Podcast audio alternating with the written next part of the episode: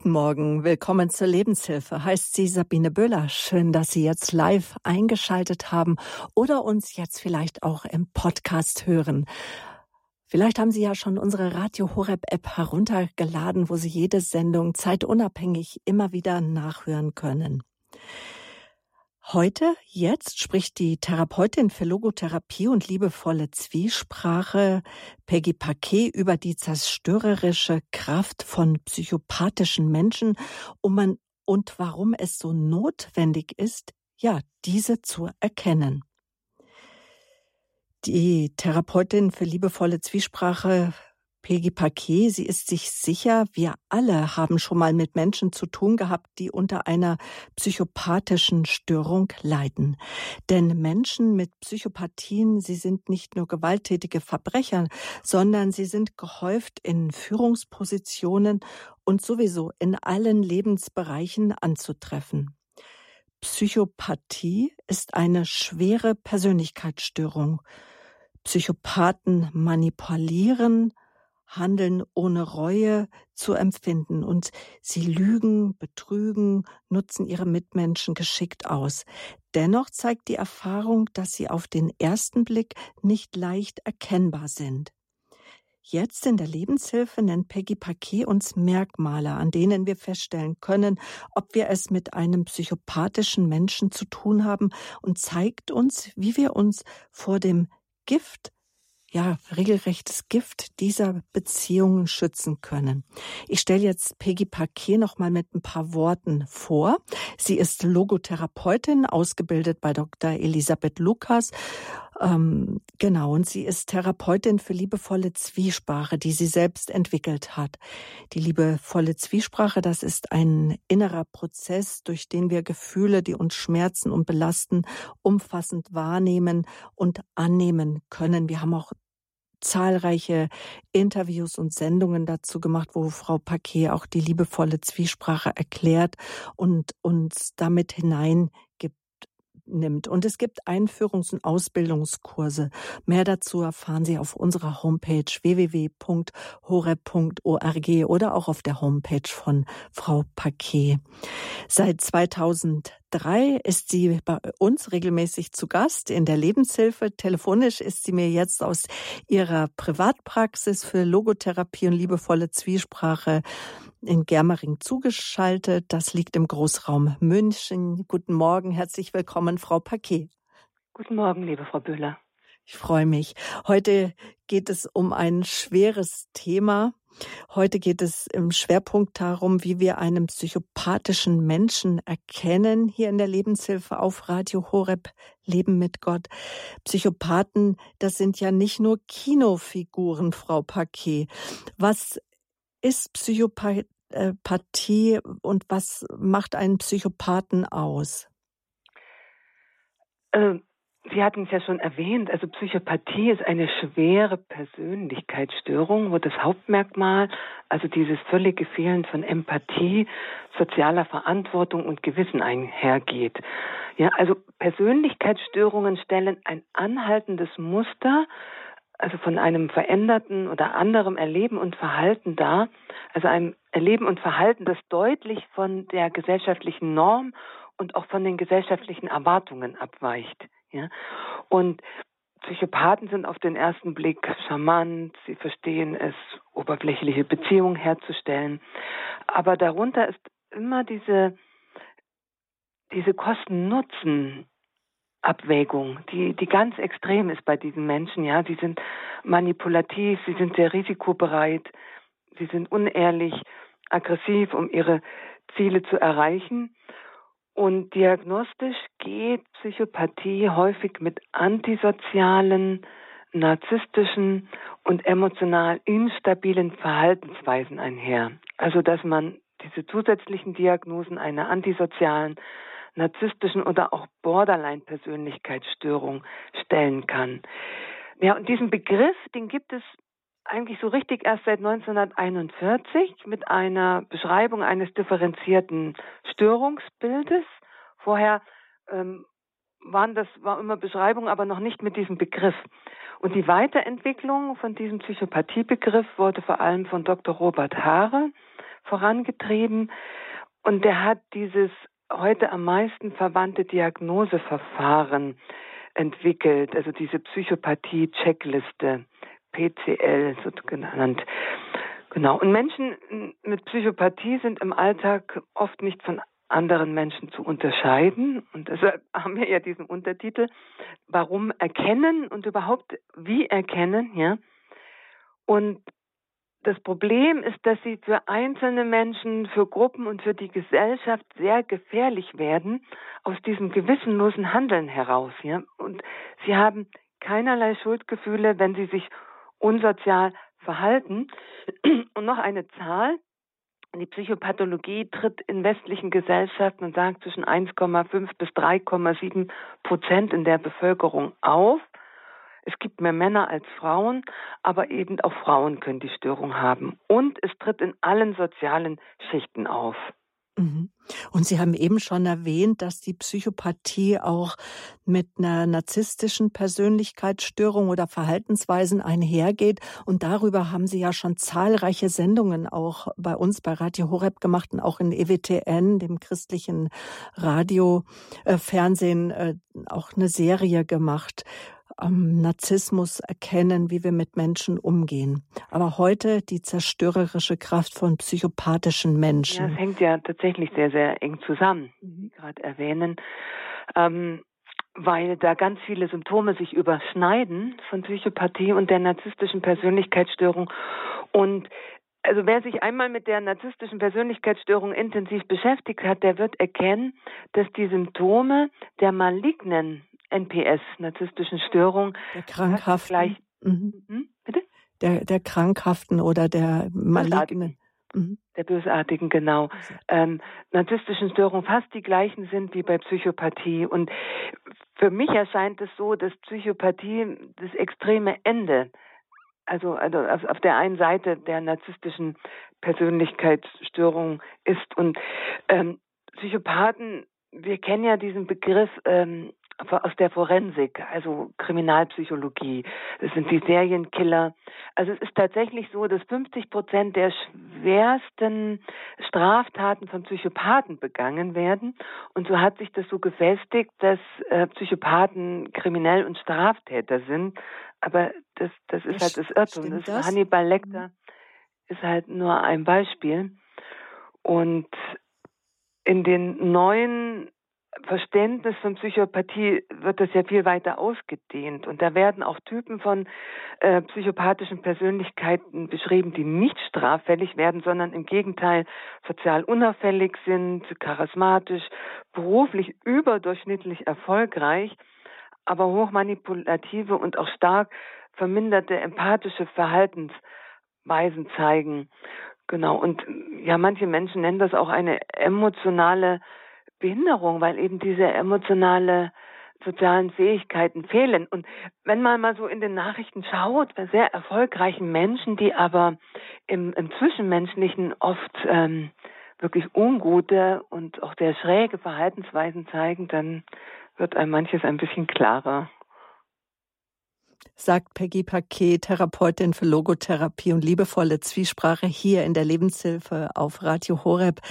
Psychopathie unser Thema. Ähm, Frau Paquet, jetzt fällt mir was ein. Ist die Psychopathie eigentlich das gleiche wie die antisoziale Persönlichkeitsstörung? Es ist wirklich wichtig, das zu differenzieren, mhm, Warum? weil in der Diagnostik ähm, ist sich da manches nicht so einig. Manche setzen das mit der antisozialen Persönlichkeitsstörung gleich. Das ist nicht so.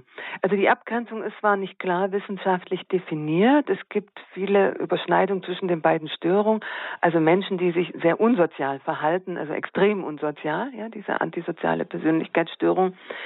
Also bei beiden zeigt sich eben dieses antisoziale Verhalten, aber Experten gehen davon aus, dass Psychopathen viel stärker emotional beeinträchtigt sind, also durch diese große Gefühlskälte, diese massive Verantwortungslosigkeit und auch dieser völlig fehlenden warmen Mitgefühlsfähigkeit.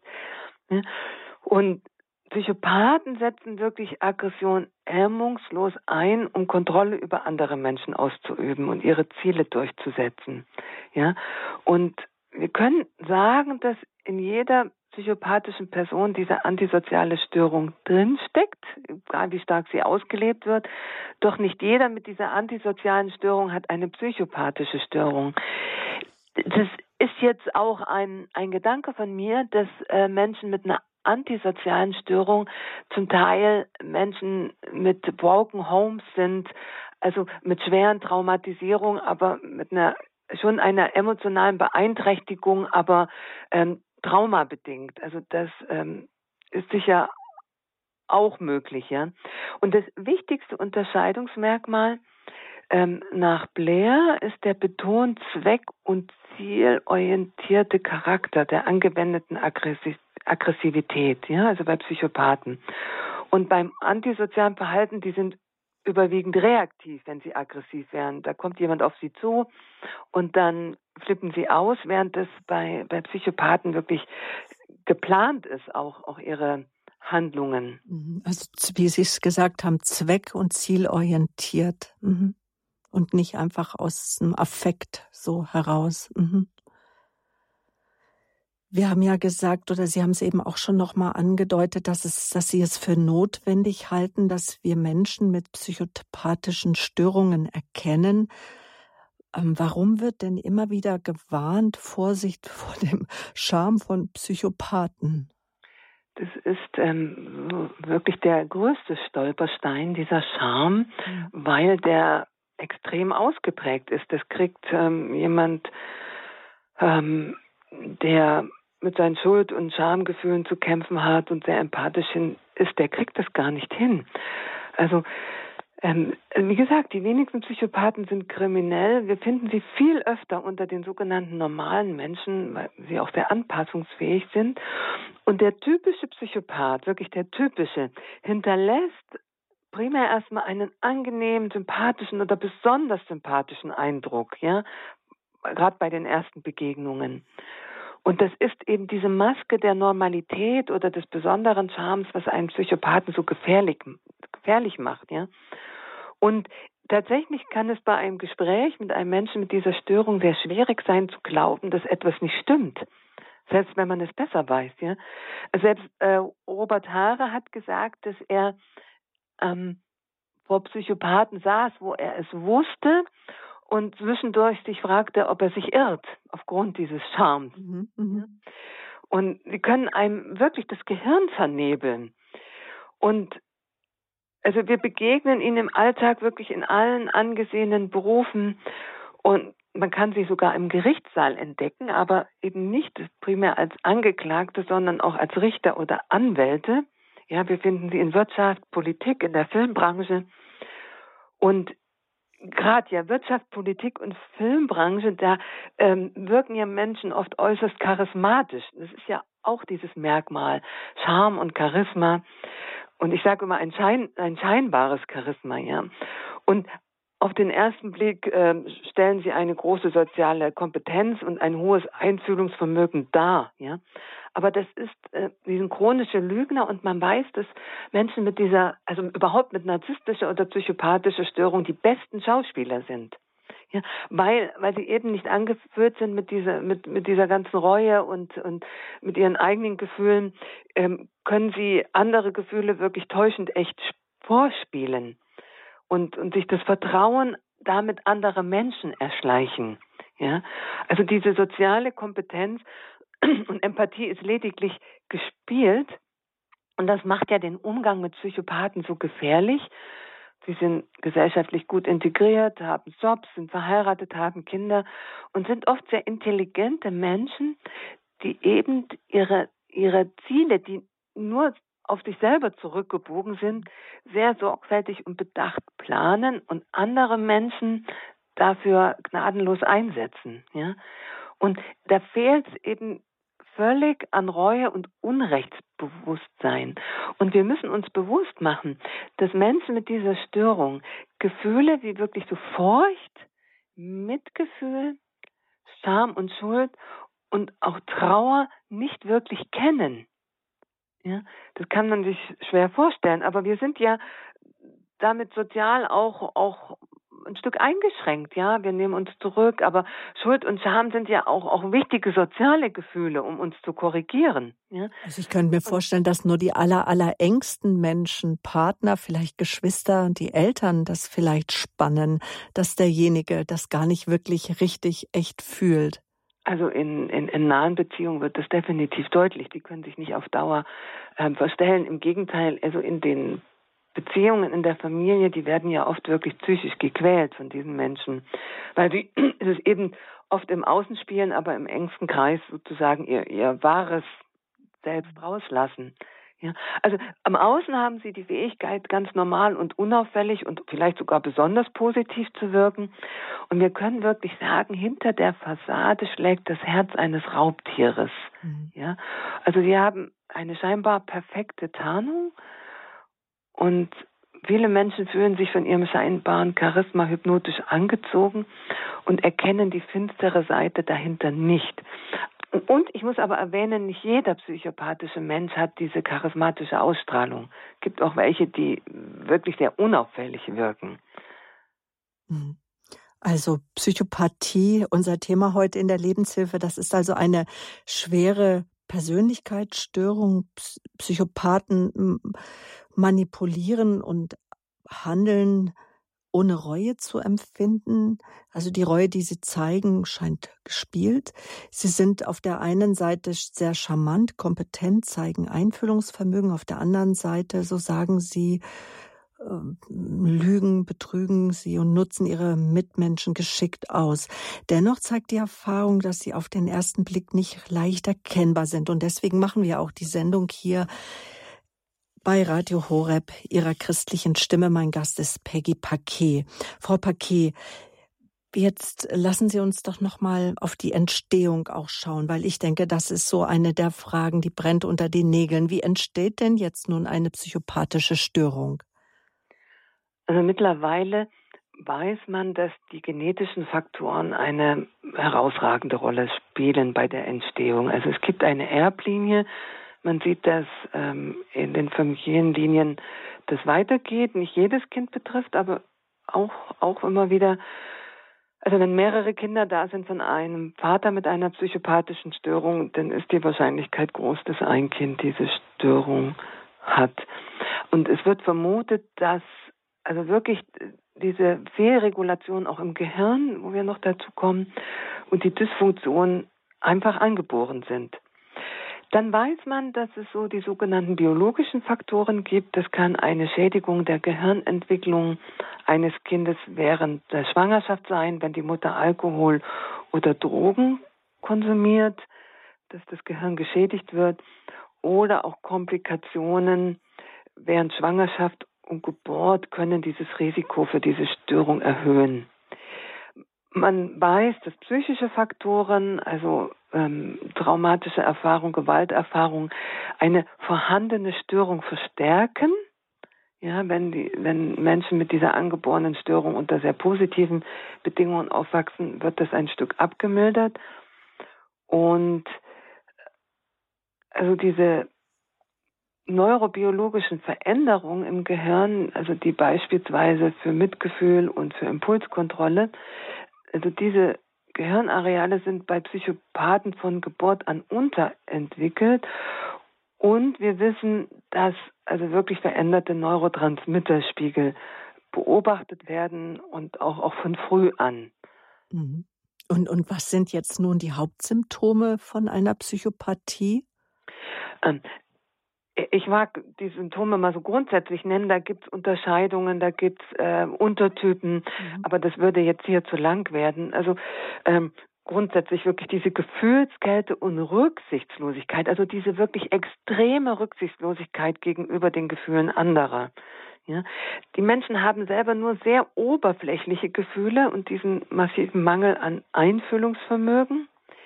Wir haben diesen Machthunger und diese extreme Eigensucht und, und dieses pathologische Lügen. Das ist immer da. Ja? ein Aber das wird das nicht irgendwann entlarvt, dieses Lügen, Frau Wacke? Ich kann mir das immer überhaupt nicht vorstellen. Nur auf die politische Bühne schauen, da wird das Lügen entlarvt und dann wird auf der anderen Seite gesagt, nein, stimmt nicht, meine Version stimmt. Mhm. Das können wir. Und dann wieder manipuliert damit. Ähm, Verstehen Sie, wie ist es, wenn man jemanden sagt, hier, das ist eine Lüge, das ist hier beweisbar und die andere Person sagt, stimmt nicht, ich sage die Wahrheit, steht man ja da. Das könnten wir auf der politischen Bühne, Weltbühne, ähm, wirklich an, an mehreren Stellen sehr deutlich beobachten. Ja, ähm, und äh, natürlich wird es oft entlarvt, aber äh, es diese Menschen mit dieser psychopathischen Störung lassen sich ja davon überhaupt nicht aus der Fassung bringen. Eben, weil das auch dieses wird. überstiegene Selbstwertgefühl, wie Sie es eben schon auch angedeutet haben, auch da ist. Genau, also ich bin immer richtig und ich bin der Größte und ein absurdes Anspruchsdenken. Mhm. mhm. Das an, andere Menschen haben mir zur Verfügung zu stehen. Ja? Was, was ja auch ein wichtiger Faktor ist, in diese hohe Risikofreude. Wir gehen wirklich ähm, Risiken ein, die wir niemals tun würden. Dafür ja? werden Sie auch bewundert. Ja, teilweise. Äh, manchmal steht man auch fassungslos da. Und was uns oft auch nicht bewusst ist, diese Stressimmunität. Durch diese Gefühlskälte gehen die in Situationen hinein, äh, da würden wir vor Angst schlottern. Also es gibt ähm, der Kevin Douton er sagt, dass Menschen in Spezialeinheiten, also die äh, irgendwo reinmarschieren und, und Geisel rausholen, dass die wirklich ausgewählt werden nach psychopathischen Eigenschaften, weil die da furchtlos reingehen. Ja? Genau. Also sie missachten soziale Regeln, ähm, Normen und auch Verpflichtungen. Jedes Mittel ist recht. Sie haben oft auch mangelnde Fähigkeiten, langfristige Beziehungen einzugehen, haben oft rasch wechselnde Beziehungen, auch Freundschaften, aber keine Schwierigkeit, schnell oberflächliche Beziehungen zu knüpfen. Ja, sie ziehen Menschen schnell in ihren Bann. Sie haben eine sehr geringe Frustrationstoleranz, Toleranz, also eine niedrige Schwelle zu aggressivem Verhalten. Also das kann verbal sein, aber auch gewalttätig, auch gerade in der Familie. Wir hatten schon gesagt, das fehlende Schuldbewusstsein und Gewissen. Überlegen Sie sich doch mal, wie ein normaler, empathischer Mensch kann sich ganz schwer oder gar nicht vorstellen, wie das ist, ohne Gewissensfunktion. Ja? Und, und keine Reue zu empfinden. Ähm, das ist ein, ein, eine andere Wahrnehmung der Welt. Ja? Wir haben eine ausgeprägte Neigung zur Schuldzuweisung an anderen. Ja? Und können ihr eigenes Verhalten immer irgendwie rational erklären, indem sie ihre eigene Schuld abstreiten und sich rausreden, wie wir gerade schon besprochen haben. Sie sind oft trickreich und sprachgewandte Blender mit diesem oberflächlichen Charme und eben dieses mani hochmanipulative Verhalten. Die mangelnde Bereitschaft und auch Fähigkeit, Verantwortung für das eigene Handeln zu übernehmen. Das ist immer wieder frappierend, ja wie, was habe ich, ja, also da passiert ihnen irgendwas, was andere Menschen schädigt und sie empfinden da kein Verantwortungsgefühl. Ähm, parasitärer Lebensstil ist manchmal auch stark ausgeprägt, ausgeprägt und wichtig auch zu wissen, dieses Stimulationsbedürfnis, also durch diese innere Leere gibt es diesen ständigen Erlebnishunger und dieses Gefühl von Langeweile, wo immer etwas passieren muss und deshalb sind sie gern an der Börse und in den äh, hochemotionalsten Bereichen in der Wirtschaft, wo ständig irgendwas passiert. Genau. Und die hohe Impulsivität ist auch noch ein Merkmal. Genau. Und wir müssen beachten, dass diese Psychopathie-Checkliste von Robert Haare zur Diagnostik im forensischen, also kriminalpsychologischen Bereich entwickelt wurde und für die sozial angepassten Psychopathen weniger geeignet ist. Wer ist Robert Haare? Ähm, ein, ein, ein, kriminologischer ähm, Professor, um, um Psychologie-Professor, der sich eben mit dieser Psychopathie ganz intensiv befasst hat und die erste Diagnostikliste Psychopathie-Checkliste entwickelt hat. Also der taucht immer auf, wenn man sich mit dem Thema befasst. Also es gibt keinen Bereich, wo wir vor ihnen sicher sind. Ja, also in sozialen Berufen, in den Medien, sie haben immer ein Spielfeld ähm, für ihren Selbstwert und in, in Unternehmen und Politik vor allen Dingen können sie ihren Hunger nach Macht und Geld und Einfluss stillen. Ja, also wir treffen immer wieder auf solche Personen. Wir wissen es meist nur nicht. Aber wehe, wenn wir zu ihren Opfern werden. Und solange wir sie nicht erkennen und solange wir eben solche Menschen in Machtpositionen wählen, ja, können sie ihre dunkelsten zerstörerischen Seiten ausleben. Ja, und deshalb machen wir eben diese Sendung. Nämlich die zerstörerische Kraft von psychopathischen Menschen, warum es so notwendig ist, diese zu erkennen. Peggy Pakesi ist unser Gast. Frau wie gehen Psychopathen denn jetzt nun dann auch mit anderen Menschen um? Also wir können es erahnen aus dem, was Sie da schon gesagt haben. Ja, genau, haben. eine folgerichtige Frage. Ja. Mhm. Also wir sagten ja schon, Sie sind Meister der Manipulation. Also, da ist man so schnell in irgendwas gebracht, wo man eigentlich gar nicht rein wollte. So schnell kann man gar nicht ähm, denken. Ja. Also im Umgang sind sie eben massiv manipulativ und da setzen sie ihren Charme ein und sie führen andere Menschen oft in die Irre, indem sie in Schuldgefühle oder Empathie vorspielen. Und wenn Menschen verwirrt sind und fassungslos und Schuldgefühle haben, dann können sie nicht klar denken. Ja? Dann sind wir viel manipulierbarer. Und ein, ein geschickter Psychopath kann ganz nach Belieben auf der Gefühlsklaviatur jedes Menschen spielen. Also das klingt gruselig, es ist es auch. Ja, die Manipulation gelingt über spezielle manipulative Kommunikationstechniken und ganz stark eben auch über ähm, die Manipulation der emotionalen Ebene. Und dann nutzen sie eben Sehnsüchte und Schwachstellen der Menschen massiv aus. Und ich habe ähm, jetzt gerade einen Fall in der Praxis von einem, einem spirituellen Missbrauch, wo eine Frau mit einer tiefen Sehnsucht nach Jesus und nach Gott von einer Psychopathin wirklich massiv verletzt, manipuliert, ähm, gewalttätig ähm, missbraucht wurde. Ähm, eine, ganz klar eine Person mit psychopathischen Merkmalen, wo die äh, Frau mit diesem wirklich warmen, empathischen ähm, Sehnsucht, also Gottes Sehnsucht ähm, jetzt wirklich ähm, dabei ist, sich aus dieser ähm, Verstrickung zu lösen. Genau.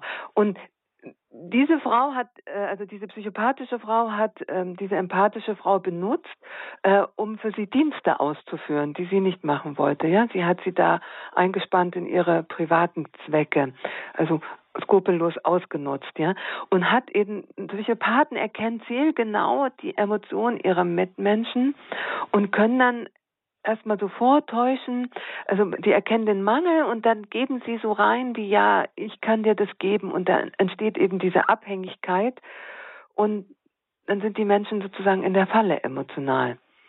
Genau. Wenn Psychopathen kein Gewissen haben, ja, verschaffen sie sich natürlich Vorteile in zwischenmenschlichen Beziehungen. Immer alles zu ihrem Nutzen, weil sie sind ganz stark angelegt immer auf jetzt wollen Sie was Positives. Wir sagen immer eine Belohnung, diese kurzfristige Belohnungsdenken. Und ähm, genau. Und das, was Psychopathen ihren Mitmenschen antun, entsteht aus dem völligen Desinteresse an den Gefühlen und dem Wohlergehen anderer Menschen. Ja, also wie bei einem emotionslosen Raubtier. Und wenn man, wenn die mal unbeobachtet sind, dann sieht man wirklich diesen, diesen emotionslosen Blick auf andere Menschen. Also, Frau Paquet, ich fasse noch mal kurz zusammen. Also mit Sicherheit haben wir alle schon mal Menschen mit psychopathischen Störungen zu tun gehabt. Also Psychopathen, nicht nur gewalttätige Verbrecher, sondern sind gehäuft auch in allen Lebensbereichen, vor allen Dingen, Sie sagen Führungspositionen, sicherlich auch Extremsportler, Politiker, wo immer Führungspositionen sind. Und wir wollen jetzt dann gleich weitersprechen ähm, über die wissenschaftlichen Erkenntnisse aus der Neurobiologie und wie wir vor allen Dingen in Beziehungen, im Beruf, in der Gesellschaft, vielleicht auch in der Kirche, in der Pfarrei mit psychopathischen Menschen umgehen. Liebe Zuhörer, bleiben Sie also dran. Es geht spannend weiter hier in der Lebenshilfe mit meinem Gast, der Therapeutin für Logotherapie und liebevolle Zwiesprache, Peggy Paquet und unserem spannenden Thema die zerstörerische Kraft von psychopathischen Menschen, warum es so notwendig ist, also diese zu erkennen.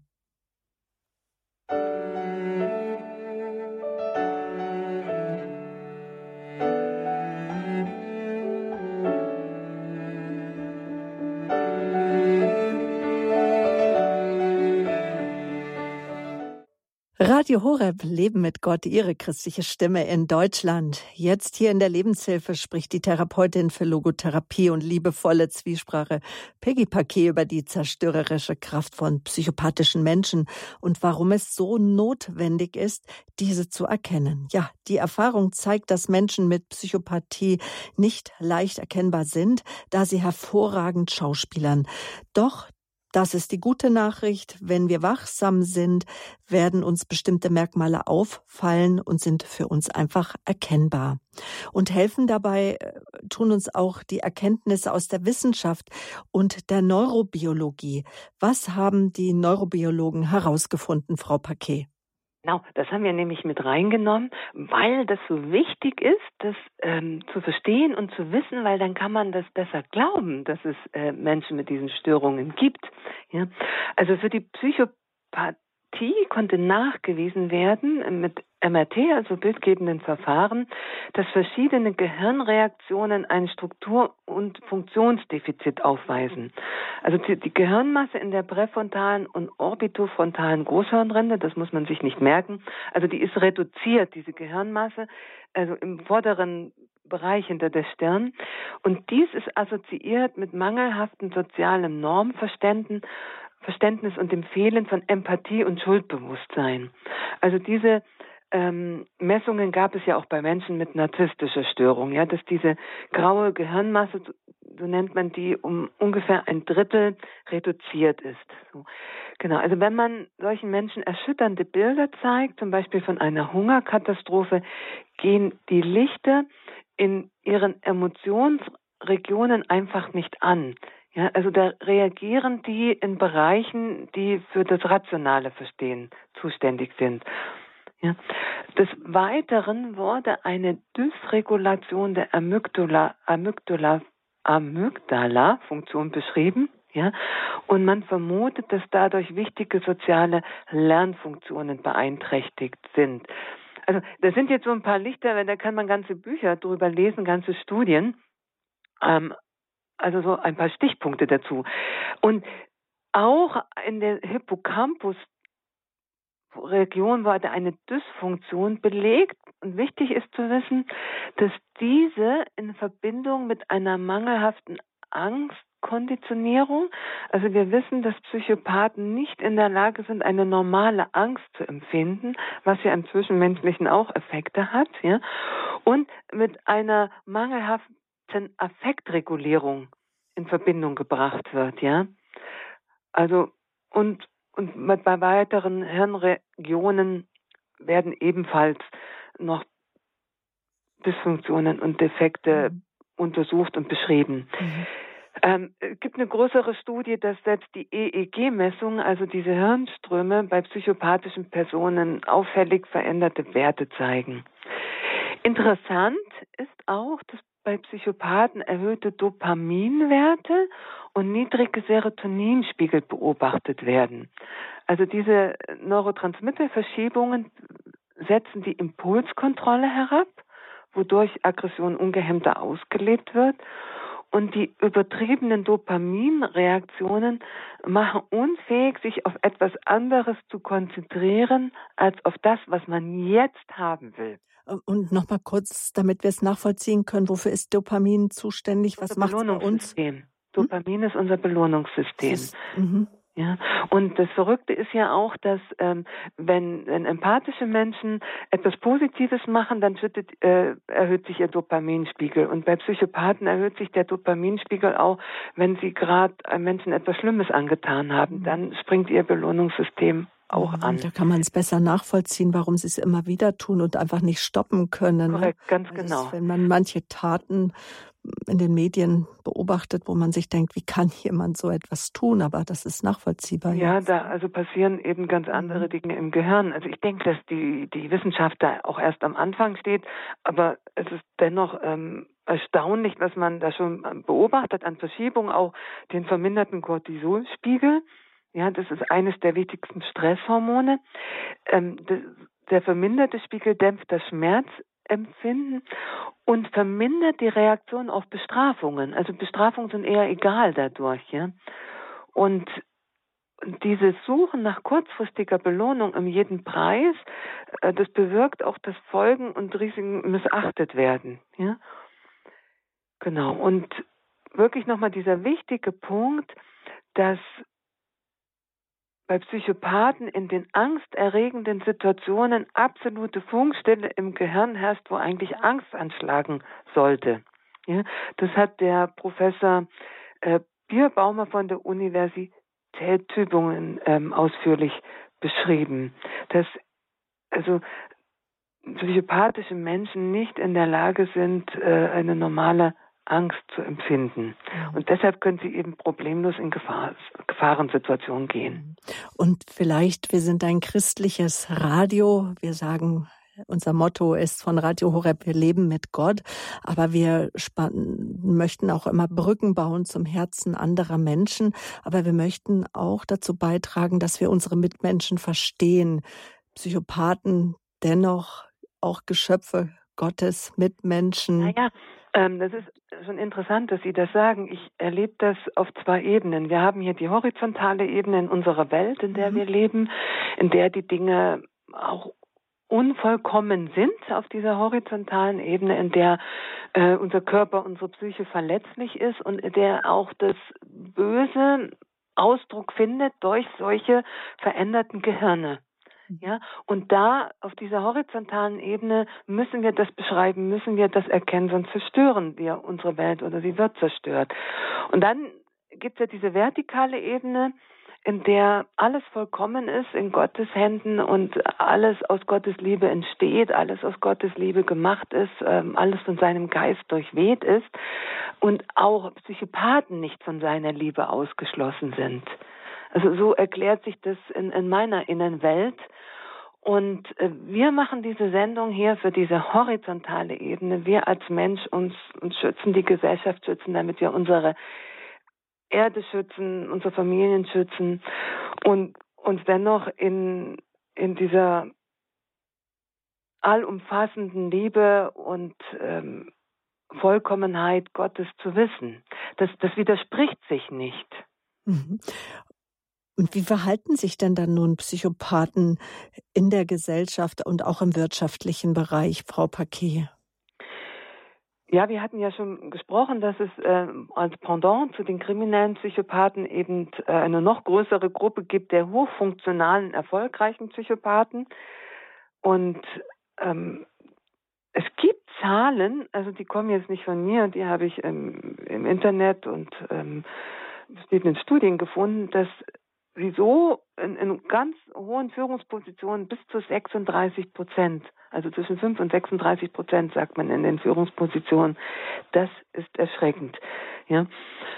Also wow, jeder Dritte, mhm, fast, mhm. ja. Also an den ganz hohen Ebenen, so, mhm. so habe ich das gehört, kann ich mir aber auch vorstellen. Und so, wenn wir uns den Zustand unserer Welt anschauen, ähm, weil wir können davon ausgehen, dass der Schaden, den sie in der Gesellschaft anrichten, immens ist, weil sie bereichern sich, ja, sie gehen verantwortungslos mit Geld, Menschen und Strukturen um. Und nach Reinhard Mohn gehen eben viele Probleme in der Wirtschaft auf Menschen mit ähm, psychischen Problemen zurück, insbesondere auf Narzissten und Psychopathen, ja. Und wir wissen zum Beispiel, dass die Berufsfelder mit den höchsten Anteilen, da gab es Untersuchungen an, an Psychopathen und Narzissten, sind Geschäftsleitungen, Richter, Medienschaffende, Vertriebsleiter und Chirurgen. Die sind ganz oben. Genau. Und die wenigsten findet man in Sozial- und Pflegeberufen, da die weniger mit Macht verbunden sind.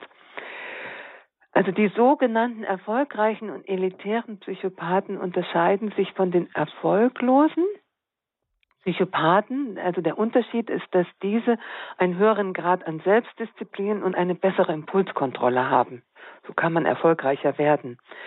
Genau. Also von Personalverantwortlichen werden psychopathische Verhaltensweisen wie Durchsetzungsfähigkeit, Überredungskunst, Unabhängigkeit, hohes Selbstwertgefühl oder auch Dominanz, die werden als Führungsqualitäten fehlinterpretiert.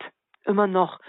Und aufgrund ihrer pathologisch fehlenden Einsichtsfähigkeit kann man, wenn Menschen in solche Positionen kommen, ihnen nur noch Herr werden, indem man sie aus der Organis Organisationsstruktur wieder entfernt.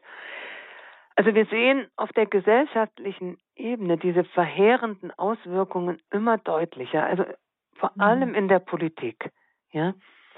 Und sie entfesseln weltweite, weltweite Krisen, Finanzkrisen, Kriege, ja. Und sie versuchen mit allen Mitteln ihre Macht zu erhalten, auszuüben und ihre Interessen durchzusetzen, die oft nicht mit einem logischen Verstand nachvollziehbar sind. Ja? Und in der Politik können wir beobachten, ähm, dass wenn dieses Störungsbild bei den betreffenden Personen nicht erkannt wird, dass es zu fatalen Fehleinschätzungen und Fehlinterpretationen kommt, ja. Und dann wird natürlich völlig falsch darauf reagiert. Ja. Und äh, eine Tatsache, dass circa, die circa drei Prozent dieser Personen für fast alle menschlichen Katastrophen verantwortlich sind. Ja, also diese Raubtiere unter den Menschen. Mhm. Also jeder, der im Personalmanagement zuständig ist oder der mit in einer Leitung involviert ist, sollte also hellhörig werden. Ja, da gibt es ja schon Firmen, mhm. Die, ähm, wenn sie höhere Posten vergeben, sogenannte Profiler, die sich damit auskennen, engagieren, um eben das zu vermeiden, dass Menschen mit psychopathischen Störungen eingestellt werden. Dieses Bewusstsein wächst, weil die dann oft natürlich schon fatale Erfahrungen gemacht haben. Ja. In, in Aber Sie haben ja auch gesagt, Sie sind absolut manipulativ, haben Scham. Und äh, gerade in Beziehungen, denke ich, ähm, wenn und sie versuchen ja auch, wenn sie etwas erreichen möchten, Menschen dann in ein in ihren Band zu ziehen. Aber gehen wir doch jetzt mal so auch in Richtung Paarbeziehung. Wie verhalten sich denn da Psychopathen? Naja, am Anfang wirken Psychopathen ähm, zu gut, um wahr zu sein. Ich war mal Zeuge, wie eine Freundin einen, einen Mann kennengelernt hat und also ich war mit der Freundin ähm, aus und ähm, da hat ein Mann sie angesprochen und und mir kam da tatsächlich so ein bisschen wie so ein Raubtier vor, so von seiner Art. Aber er war unglaublich charmant und hat sie so eingewickelt, ja, und ähm, hat sie gleich eingeladen ins Theater.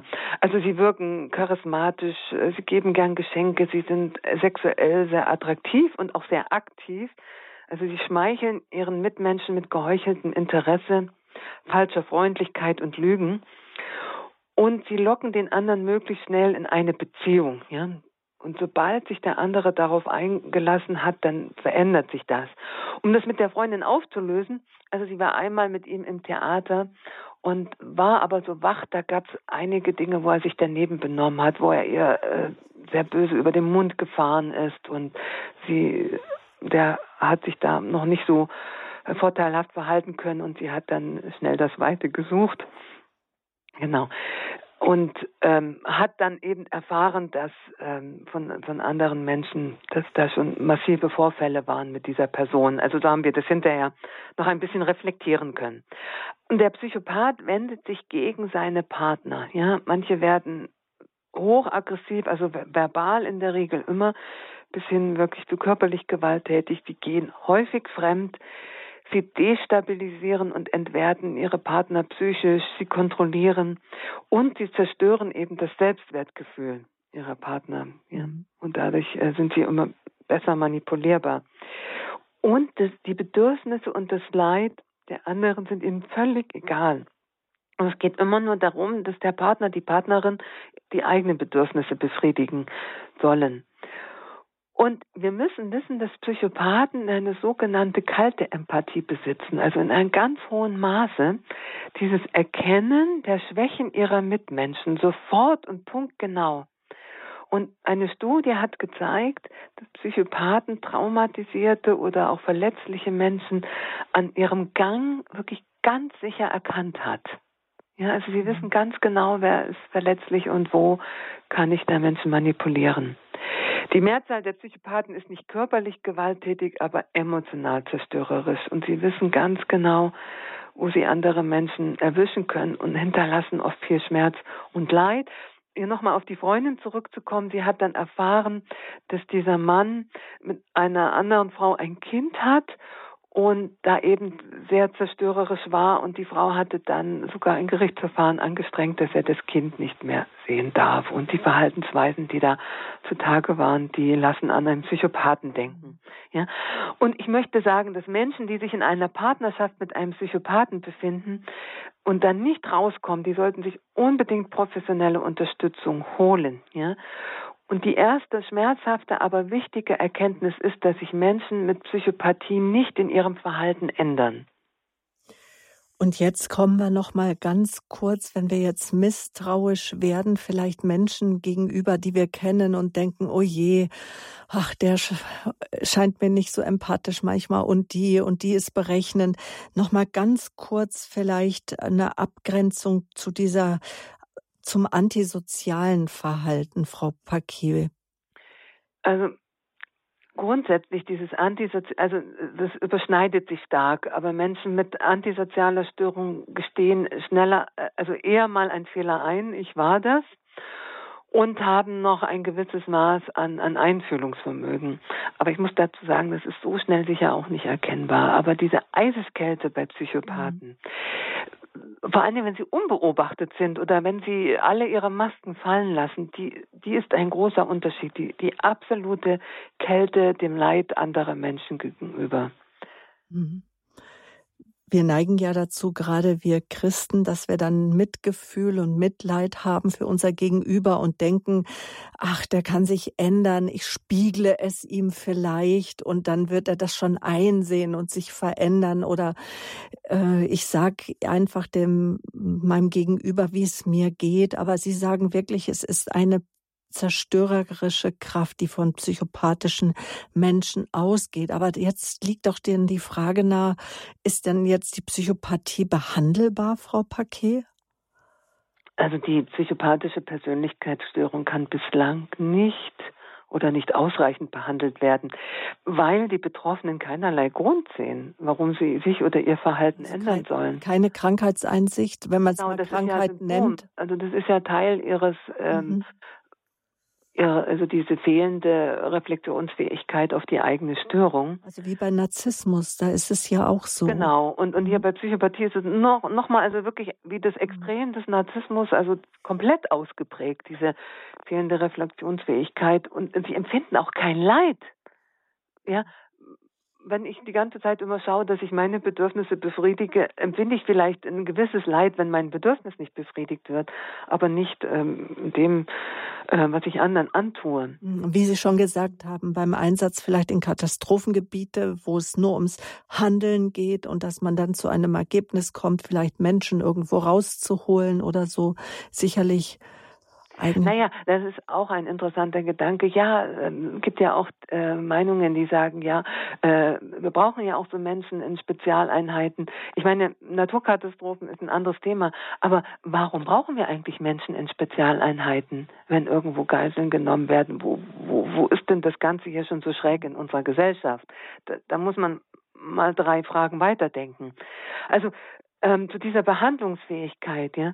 Also man braucht ja eine gewisse vertrauensvolle Beziehung zu einem Therapeuten, die lässt sich hier ja gar nicht aufbauen, ja, weil sie sind manipulativ äh, dem Therapeuten gegenüber und ähm, und lügen da genauso. Also das ist ähm, grundsätzlich äh, Psychotherapie ist da überhaupt nicht möglich. Auch Psychopharmaka gibt es nicht äh, zur Therapie. Und Menschen mit Psychopathie können ja nach außen ihre Störung immer wieder gut verheimlichen. Ja? Die Familie erlebt da vielleicht emotional grauenvolle Dinge und im Außen denken die Menschen, ach, das ist ja ein ganz wunderbarer Mensch. Ja, also sie führen Therapeuten und ihre Mitmenschen in die Irre, sie können Empathie vortäuschen. Naja, und dieser starke innere Trieb, Macht und Gewalt auszuüben, der lässt sich durch Therapie nicht löschen. Ja, Und man, es gibt sogar Studien, die sagen, dass Therapie unter Umständen das Verhalten sogar verschlimmern kann, weil sie durch therapeutisches Wissen lernen, andere besser zu manipulieren und auszunutzen. Ach nee. Ach. Mhm. Genau. Und, und wie war, äh, also was sollte ich also nun unbedingt, was sollte mir unbedingt bewusst sein nun im Umgang mit Psychopathen oder auch Psychotherapeuten und natürlich auch uns? Ja, also uns sollte bewusst sein, dass auf den ersten Blick ein Psychopath nicht erkennbar ist. Mhm. Auch wenn das ähm, das klingt so wäre, aussichtslos. Frau Paquet. ja, also ähnlich wie wir auf den ersten Blick nur schwer erkennen, ob jemand Rechts- oder Linkshänder ist, werden wir Probleme haben, einen Psychopathen sofort zu durchschauen. Das Einzige, was den Psychopathen von normalen Menschen maßgeblich unterscheidet, ist eben ähm, also diese fehlende Emotionslosigkeit, das fehlende Gewissen und das mangelnde Mitgefühl, was aber von außen nicht erkennbar ist. Die haben kein Zeichen auf der Stirn. Und wir können davon ausgehen, dass wir immer wieder solchen Menschen begegnen. Ja? Zweitens sollte uns bewusst sein, dass sie eben Meister im Täuschen sind. Und deshalb erkennen wir es erst, wenn irgendwie schon schräge Dinge passieren. Manche Menschen erkennen es erst, wenn sie schon auf der emotionalen Achterbahn sind. Aber wenn wir darüber Bescheid wissen, kriegen wir mit, wenn die Dinge schräg werden, ja. Und ähm, da hilft wirklich nur eins, wach sein und ähm, Abstand zu gewinnen, wenn wir das erkennen. Genau. Und wie Sie vorhin schon sagten, vergessen wir die Idee, dass Psychopathen sich ändern können. Ja, also abgesehen davon, dass sie sich und ihr Verhalten als fehlerlos empfinden, werden, wenn Sie einem Psychopathen sagen, er soll zum Therapeuten gehen, äh, wird das ganz unangenehme Effekte für Sie haben, weil die dann, glaube ich, eher um sich schlagen. Ja, ähm, einem Psychopathen helfen oder retten zu wollen, ist genauso unsinnig. Ja, also Psychopathen sind perfekt darin, die Opferrolle zu mimen. Ja, das ist ja Teil ihres perfiden Spiels, womit sie Menschen mit Helfersyndrom anlocken. Also die Wahrheit ist, auch wenn ein Psychopath reumütig tut, es ist nur gespielt, ja. Und nicht selten ziehen sie andere Menschen in ihre unseriösen Aktivitäten mit hinein, wodurch diese dann möglicherweise erpressbar werden. Ja? Mhm. Und was Psychopathen perfekt können, ist diese Täter-Opfer-Verdrehung. Ja?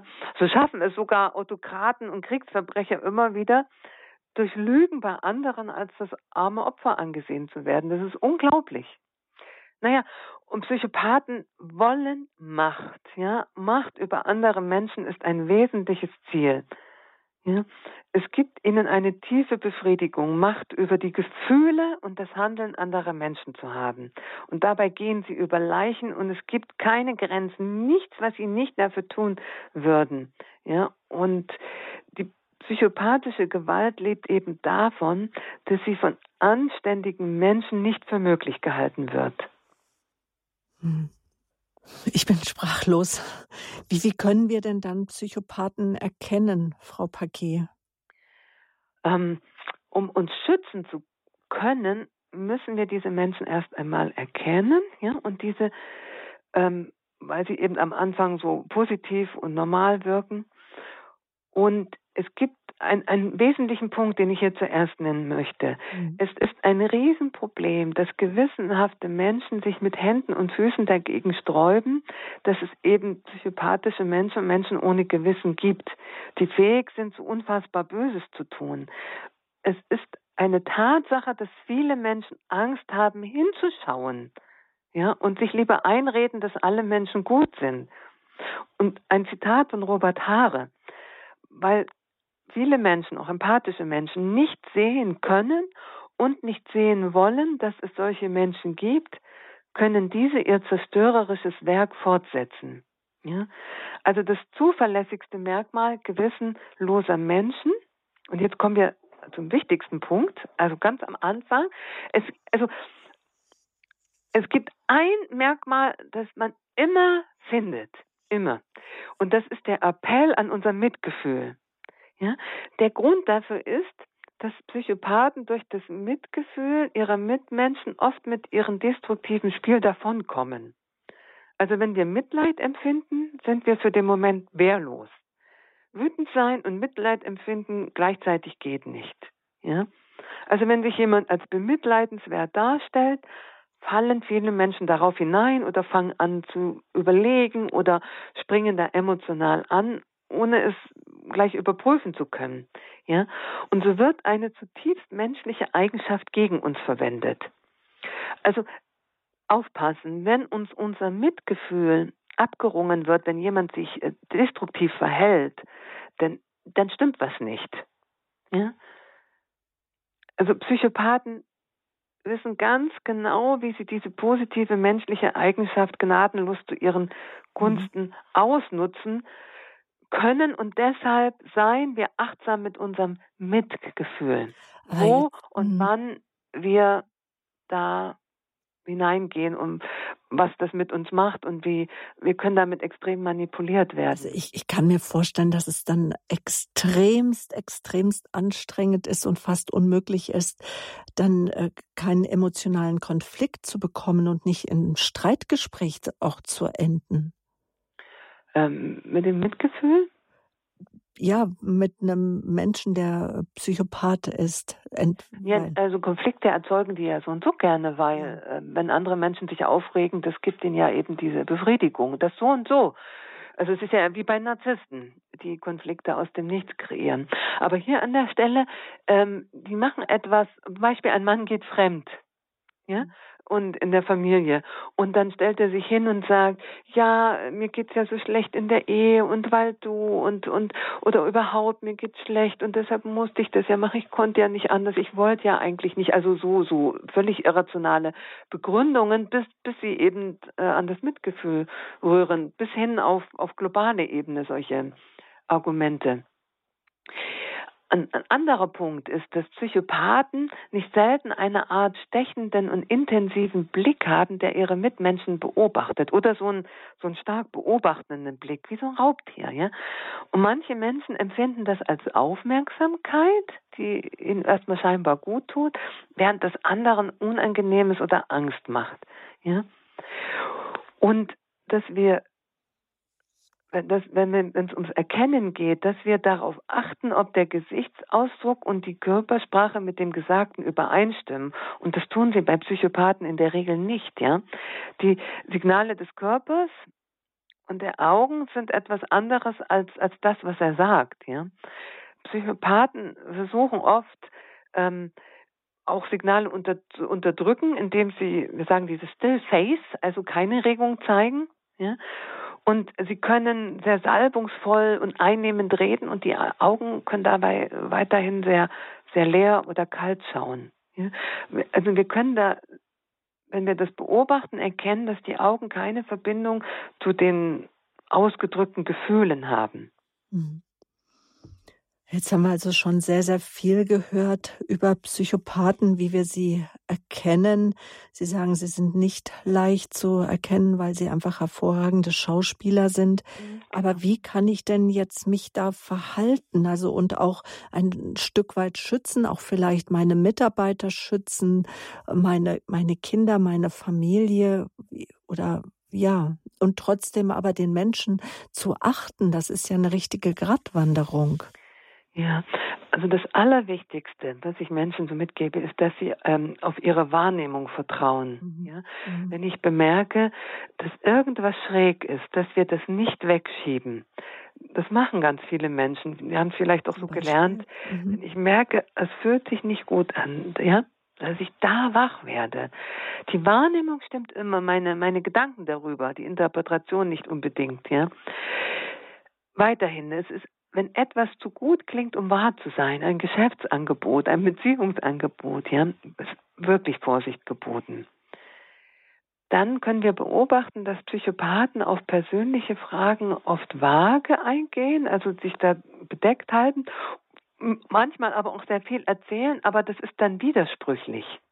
Dann merkt man, äh, irgendwas kann doch hier nicht stimmen ja, mit seinen Ex-Frauen oder mit seinen Ex-Geschäften, ähm, dass wir auf solche Dinge achten, die ja, widersprüchlich sind oder mhm. ausweichend. Mhm.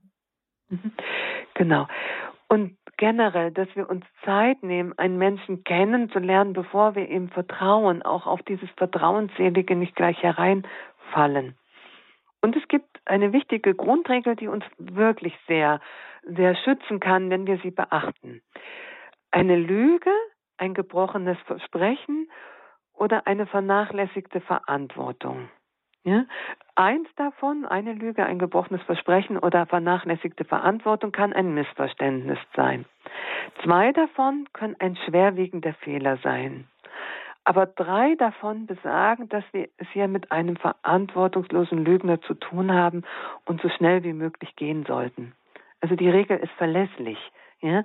Zwei Lügen ist sehr gefährlich, zwei gebrochene Versprechen, ja, oder vernachlässigte Verantwortung. Also bei drei wird es nicht mehr besser.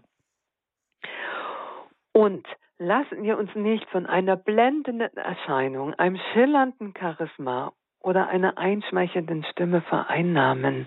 Ja, wir lassen uns da so leicht blenden. Weiterhin ist zu beachten, wenn wir Menschen nicht kennen, erzählen wir nicht zu viel von uns selbst. Ja, es gibt diese Technik, dass jemand eine Geschichte aus seinem Leben erzählt und dann muss der andere erzählen. Das ist so eine Technik, wo man herausgelockt wird, über sich zu erzählen. Da achtsam sein. Wenn wir verwirrt sind im Kontakt mit einem Menschen, das nicht mehr richtig einschätzen können, ist das genauso ein Alarmsignal. Narzissten und Psychopathen erzeugen immer Verwirrung. Genau. Und wie ich schon sagte, wenn uns etwas komisch und merkwürdig vorkommt, es nicht zu übergehen, selbst wenn wir das jetzt nicht einordnen können, aber zu sagen, irgendwas stimmt nicht und das nicht zu übergehen, ja, das fällt uns sonst auf die Füße. Dass wir auf die Handlungen achten und nicht auf die Worte. Wie handelt mhm. jemand und nicht, was er erzählt? Genau. Das, auf dieses intensive Starren und uns beobachten, dass wir das als Warnsignal verstehen. Das ist nicht immer da, aber ähm, häufiger. Und jetzt noch ein wichtiger Punkt, um uns zu schützen. Wir hatten ja gesagt, Psychopathen sind sehr geschickt darin, unsere Schwächen aufzuspüren und sie skrupellos auszunutzen. Die beste Verteidigung ist, wenn wir unsere eigenen Schwächen kennen und dazu stehen. Vor allem, zum Beispiel die Schwäche, anfällig für Schmeicheleien zu sein oder für Zuneigung. Ja, wenn wir das wissen, dann fallen wir da nicht mehr drauf herein. Genau. Wichtig ist, kein Machtkampf einzugehen, ja, sondern lieber das Weite zu suchen, ähm, uns keine Schuld einreden zu lassen und wenn wir Dinge erkennen, die nicht in Ordnung sind, ähm, sie wirklich zu benennen, auch um andere zu schützen. Ja? Und wenn wir in, in so einer unguten Situation landen, dass wir uns wirklich Hilfe und professionalen Rat holen. Ja? Und wer schon Opfer eines Psychopathen wurde, der kennt ja das Leid, was daraus entsteht, ja. Und dass er sich wirklich andere Menschen holt, die ihm daraus helfen, die ihm helfen, das zu heilen, ja. Und vergessen wir nicht, wir haben jetzt, ja, wir haben jetzt wirklich viel von dieser gruseligen Persönlichkeitsstörung gesprochen, so möchte ich es mal nennen. Ähm, vergessen wir nicht, dass die meisten Menschen keine Psychopathen sind, sondern mitführende, gewissenhafte Wesen. Und ich möchte das mal im Bild ausdrücken. Wenn wir beginnen, uns mit narzisstischer Störung, psychopathischer Störung zu beschäftigen, dann müssen wir erstmal uns damit beschäftigen und genau hingucken. Und wenn wir das aber verstanden haben, dann sage ich, dann wenden wir unseren Blick und haben die sozusagen nur im Augenwinkel im Blick. Wir wissen, das gibt's ich habe das im Blick und aber mein Blick ist frei für die ganzen Menschen, die eben nicht diese Störung haben. Genau, und es tritt in der westlichen Gesellschaft, sagen wir jetzt mal, nur bei 1,5 bis 3 Prozent auf, haben Sie gesagt. Naja, wenn wir die, also, um mal die Zahlen äh, insgesamt zu nennen, also die sind ja nie ganz genau, aber wenn wir die narzisstische und die psychopathische Störung zusammennehmen, da können wir wirklich auf 5 bis 7 Prozent kommen. Mhm. Also und bei der Psychopathie, die ja heute unser Thema ist, sind mehr Männer als Frauen betroffen, aber auch Frauen in allen sozialen Schichten. Fassen wir einfach nochmal zusammen jetzt zum Abschluss unserer Lebenshilfesendung. Warum war es Ihnen, Frau Paquet, so wichtig, über die zerstörerische Kraft psychopathischer Menschen zu sprechen? Psychopathen machen, was sie wollen, nehmen sich, was sie wollen, sie zerstören dabei alles, was sich ihnen in den Weg stellt. Und ihr fehlendes Gewissen ermöglicht es ihnen, alle Mittel dafür einzusetzen.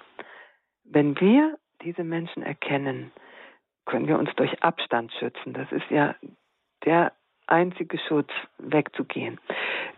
Und wir können unsere Mitmenschen und die Gesellschaft warnen, sodass diese Menschen nicht mehr in Machtpositionen kommen und da eben so viel Leid anrichten.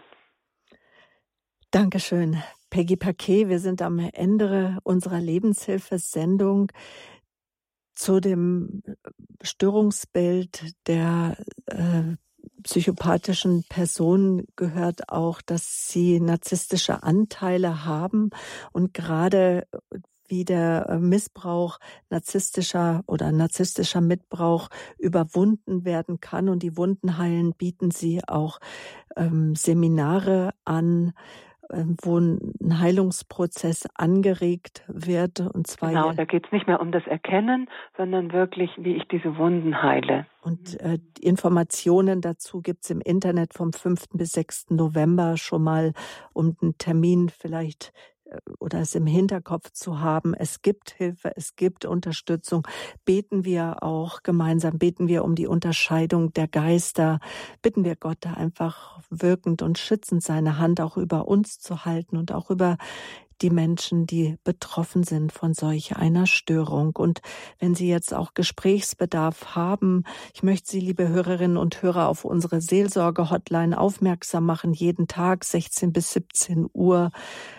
Priester, Ordensleute, Männer, Frauen stehen ihnen zur Verfügung, erfahrene Menschen in der Seelsorge. Die Telefonnummer dazu täglich von 16 bis 17 Uhr, die 08328 921 170. Auch der Hörerservice hält Informationen für Sie bereit. Auch Peggy Paquet bietet wieder Ausbildungskurse an in der liebevollen Zwiesprache. Wir haben einiges für Sie zusammengestellt auf unserer Homepage www.horeb.org. Am Freitag, also morgen in den Liebens Lebenslinien, Gott und mein 40-Tonner, was mein Glaube mit meinem Leben als Fernfahrerin zu tun hat. Helga Blome, sie ist ehemalige Fernfahrerin und Autorin eines Buches, wo sie all ihre Erfahrungen niedergeschrieben hat äh, ist morgen zu Gast bei Stefanie Pfeil. Empfehle ich Ihnen ganz sehr. Frau Paquet, an dieser Stelle nochmal herzlichen Dank. Auch Ihnen, liebe Hörerinnen und Hörer, fürs Zuhören, fürs Dabeisein. Damit verabschiedet sich von Ihnen Ihre Sabine Böhler. Danke für all Ihre Gebete, Ihre Spenden, von denen wir zu 100 Prozent leben und Sendungen wie diese möglich machen. Vergelt's Gott.